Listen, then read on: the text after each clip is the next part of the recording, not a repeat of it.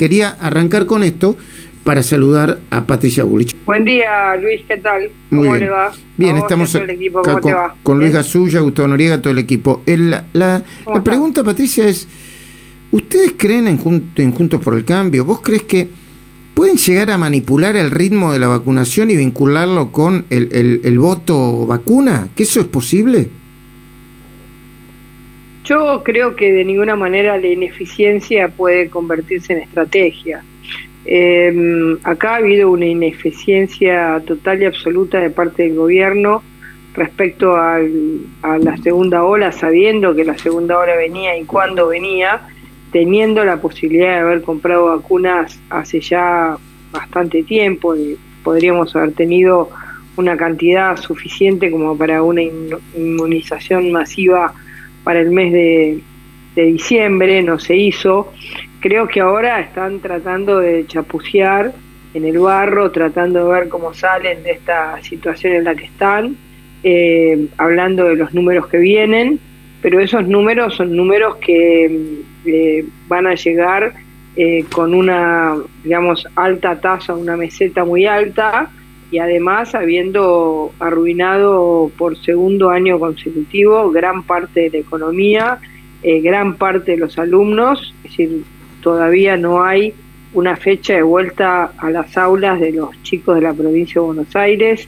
Y esto implica y tenemos horarios de restricción, lo que significa que hay muchísimos comercios que trabajan a la, a la mitad de sus posibilidades o al 30% de sus posibilidades eh, sobre todo en la zona que inventó el presidente del AMBA, eh, con lo cual creo que no, creo que no es una estrategia, más bien ahora tratan, eh, cuando vayan llegando las vacunas, de cada lote pensarlo como un gesto heroico, pero creo que la población ya lo sabe, es consciente de que esto no es así, que realmente el manejo de la pandemia lo ha dicho el mundo, no solamente nosotros, ha sido de los peores, de las peores gestiones del mundo, eh, perdiendo todo, perdiendo, digamos, aumentando la pobreza, perdiendo empleo, perdiendo fábricas, perdiendo negocios y perdiendo educación y perdiendo salud, porque la cantidad de muertos que tenemos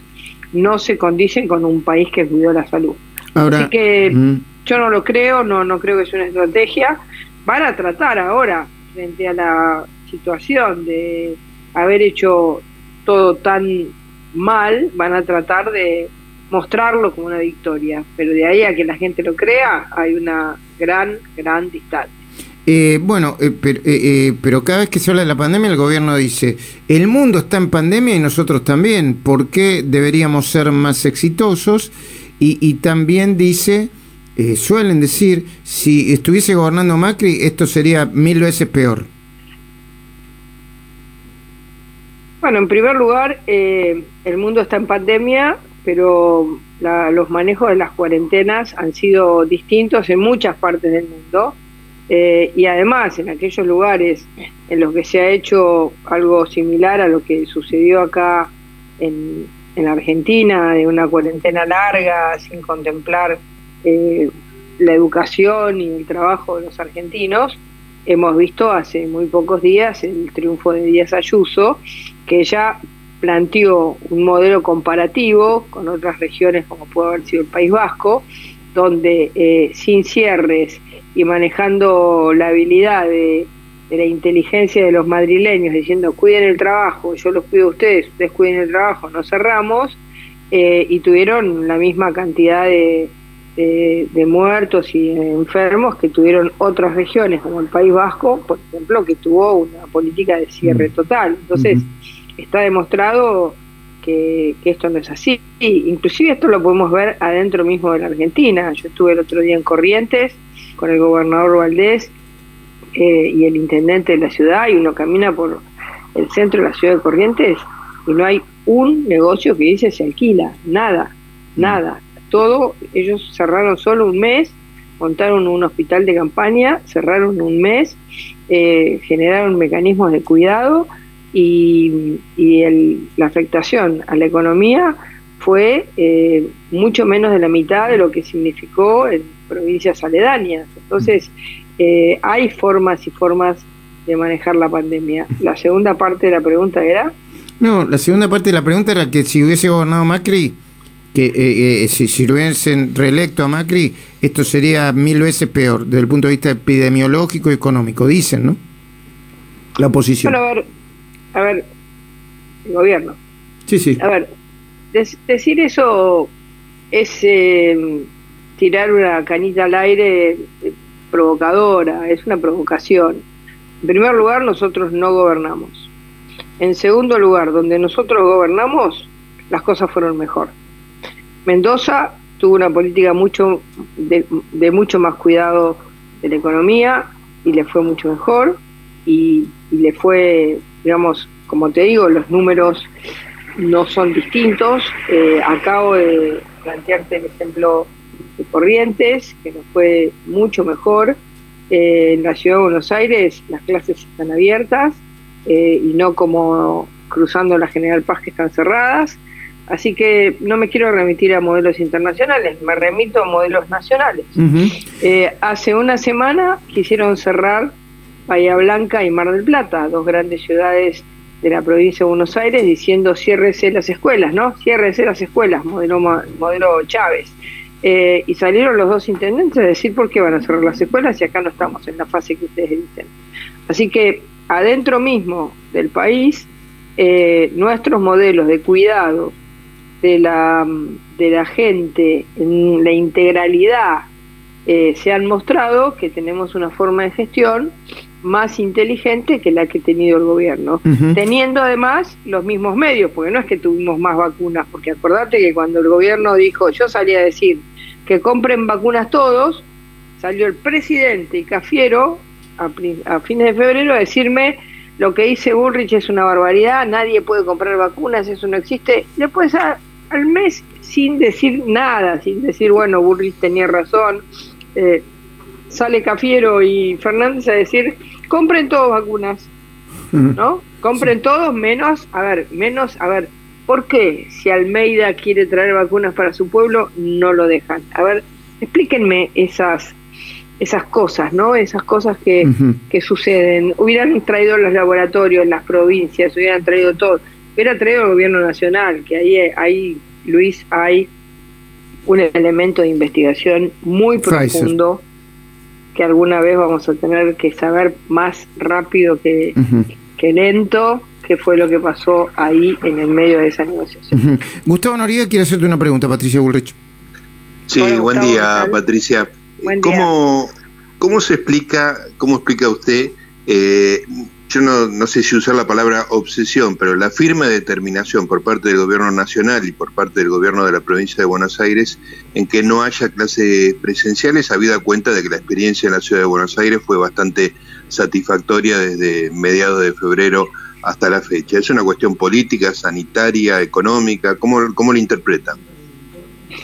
Yo creo que en el caso del gobierno nacional y del gobierno de la provincia de Buenos Aires es una cuestión política de de distinta envergadura. Creo que en el caso del presidente de la Nación, el presidente quiso ponerse en el centro del escenario y decir, acá mando yo, eh, y eso, digamos, un presidente sin poder, que lo perdió, que se le diluyó, eh, quiso decir, acá mando yo, y cuando dijo acá mando yo, vio que no tenía ningún soldado a quien mandar, ¿no? Eh, y al único que tuvo fue a Kisilov, porque eh, la reta dijo que no, la ciudad de Buenos Aires dijimos que no, que de ninguna manera íbamos a aceptar eso. Hubo presentación en la Corte, eh, ganamos esa presentación en la Corte y demostramos que la ciudad tiene autonomía. Em, en el caso de Kisilov, yo creo que no es solamente porque quiere demostrar poder, porque creo que eso no es lo que más le importa a Kisilov, pero sí tiene una estrategia de igualación para abajo como tiene muchas escuelas en las que él no tiene capacidad de generar distanciamiento y el año pasado no se ocupó un solo día de preparar el escenario, digamos, a un año vista lo que podía suceder eh, y mejorar las escuelas, ponerles divisorios, generar lugares alternativos para dar clases. Argentina está llena de clubes que uno puede utilizar si la escuela es chica, generar una verdadera preparación eh, para, para, dar clases, eh, no deja ni siquiera aquellas en las que hay espacio, decir, porque podría decir, bueno, a ver, hay algunas que no están en condiciones em, y otras que sí, entonces donde no hay, donde no están en condiciones, vamos una dos veces por semana y donde sí están en condiciones, todo el tiempo que puedan. Patricia. igualó para abajo, igualó para abajo. Igualó para abajo. Patricia, buen día. Luis Gasulla te saluda. Eh, ¿Qué crees que fue a buscar eh, el presidente Fernández a Europa y qué se trae? Bueno, fue a buscar eh, el cierre del acuerdo con el Fondo Monetario y el Club de París en el marco de una contradicción ¿no? interna, donde hay un sector muy importante del gobierno que no lo quiere hacer, con lo cual, digamos, ahora eh, el éxito de su gira no se va a medir en quién lo recibe, vos sabés que siempre los presidentes reciben a los presidentes y el Fondo Monetario lo mismo, sino en qué pasa cuando venga acá. Si cuando viene acá tiene a todo el kirchnerismo y a Cristina Fernández de Kirchner eh, con con el cuchillo entre la boca, diciéndole acá, el grito de acá no negociamos con el Fondo Monetario, lo que le va a pasar es que toda su gira, todos lo van a mirar y te van a decir, ¿para qué viniste si después no tenés poder interno para, para bancar lo que viniste a pedir? Así que creo que el gran dilema ese se va a saber cuándo vuelva eh, y cómo va a seguir, porque ahora están como aislados afuera, veremos. Eh, eh, te quiero hacer la última, Patricia. Retomando un poco nuestro diálogo, le quiero, eh, quiero compartir con la audiencia que el viernes pasado, desde Voces, yo mm, planteé cómo. voy a, es una idea un poquitito compleja, pero necesito hacerla para, para introducir a Patricia en esto yo eh, entiendo que el Frente de Todos tiene una estrategia electoral ya muy bien definida, que tiene que ver con su posicionamiento, ¿eh? cada vez más extremo, con una fuerte crítica a la oposición, igual que en las elecciones de 2019, como si la culpa de todo la tuvieran Macri, Horacio Rodríguez Larreta, Patricia Bullrich, por un lado, le echan la culpa a la pandemia del otro, pero a pesar de que parecen peleados, su estrategia está muy clara y su posicionamiento está muy claro. Y planteo la idea de que Juntos por el Cambio no eh, que no está dividido, que tiene como mérito seguir unido, no está muy claro en su posicionamiento, si en ser fuertemente duro y crítico con el gobierno o en ser un poquitito eh, más moderado en el estilo, porque ah, mm, dicen algunos que el ser duro te puede limitar y quedarte solamente con el 40% que sacaste en las elecciones anteriores y el no ser duro te puede ampliar tu base electoral para quedarte con los desencantados. Una hipótesis la califican algunos de el fortalecer el 40 y la otra sería el 40 más hipotéticamente el 10, que es sumar a los moderados de que votaron a Alberto Fernández y que estarían dispuestos a votar en la legislativa a la oposición. Espero que se haya entendido la, idea. ¿Y cuál es tu mirada, Patricia? Bueno, eh, yo el otro día te, te escribí para que me des esta posibilidad de, explicar cuál es mi mirada. Yo creo que si nosotros durante todo el año pasado y en lo que va de este año no hubiéramos sido representantes cabales de nuestro votante, eh, creo que hoy no tendríamos el 41%, sino que tendríamos el 30%. Si nosotros eh, no, no nos hubiéramos puesto claramente en el mundo, en el lugar del republicanismo, en la democracia, en la defensa de los jueces, en la defensa de la propiedad privada, contra la liberación de los presos, eh, poniéndonos, eh, impidiendo que el Ministerio Público sea eh, un refugio de la cámpora. Si, si no hubiéramos representado nuestros valores y nuestros principios, hoy nuestro 40 se hubiera transformado en un 30. Eh, con lo cual creo que, digamos, cuando uno busca eh, cómo es su base electoral, lo que tiene que entender es que ese núcleo de base electoral tiene que representar algo. ¿Qué representamos? Es decir, ¿qué representamos nosotros? Los valores y los principios de nuestra gente. A eso em, yo creo que se le ha sumado, y diría ya se le ha sumado, una cantidad muy importante de gente que volvió, que nos dejó de votar en el 2019 por la situación económica, que ya ha vuelto em, y que yo no lo definiría ideológicamente, si son moderados o no moderados, sino que los definiría como un voto que se fue por, por la economía, un voto que se fue porque se desilusionó con nosotros, y creo que nosotros durante el año pasado y este año estamos en un trabajo de reconciliación con ese votante. Y por eso le damos tanta importancia, tanta importancia a lo que es eh, la defensa de los pequeños comerciantes, de los laburantes, de los trabajadores independientes, de los profesionales, que son de alguna manera un voto que nos dejó.